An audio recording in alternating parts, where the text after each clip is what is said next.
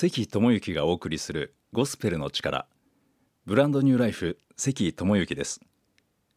名前をつけるという観点から聖書のお話をしています。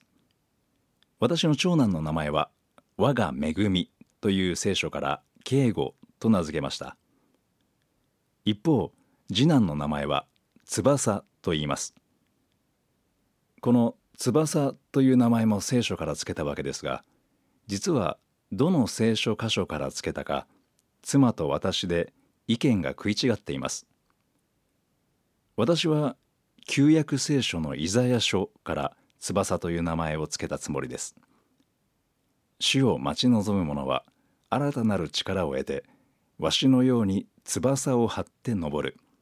走っても疲れることなく歩いても弱ることない。このわしのように翼を張って登るという言葉から次男の名前を翼と付けた記憶があります。一方で妻は同じ旧約聖書でも詩篇という場所の私を瞳のように見守り三翼の陰に私をかくまってください。この箇所から翼という名前を付けたと妻は主張しています。いずれにせよ聖書には2つの意味で翼という言葉が使われています。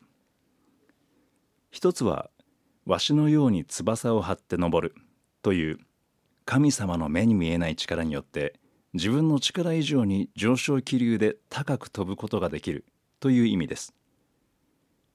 もう一つの意味は神様の翼の下で私たちは守られている。神様の三翼の陰で休む。のように大いなる力に守られているという意味です。次男が生まれる頃私自身いろんな方との出会いのおかげで神様の上昇気流を体験しました。神様の恵みによって新たな力が与えられ自分の力以上に遠くに高くに飛ぶことができた。そんな体験でした。また次男は妊娠中から切迫早産で流産の危険があり出産も一時は危ぶまれ出産直後も病弱でした。そんな次男が神様の三翼の陰で守られたわけです。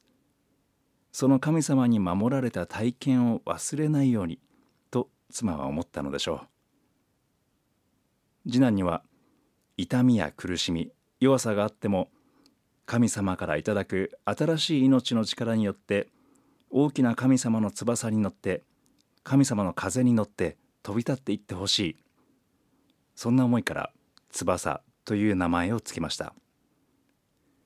今次男も体力がついて健康な体ですくすく成長しています。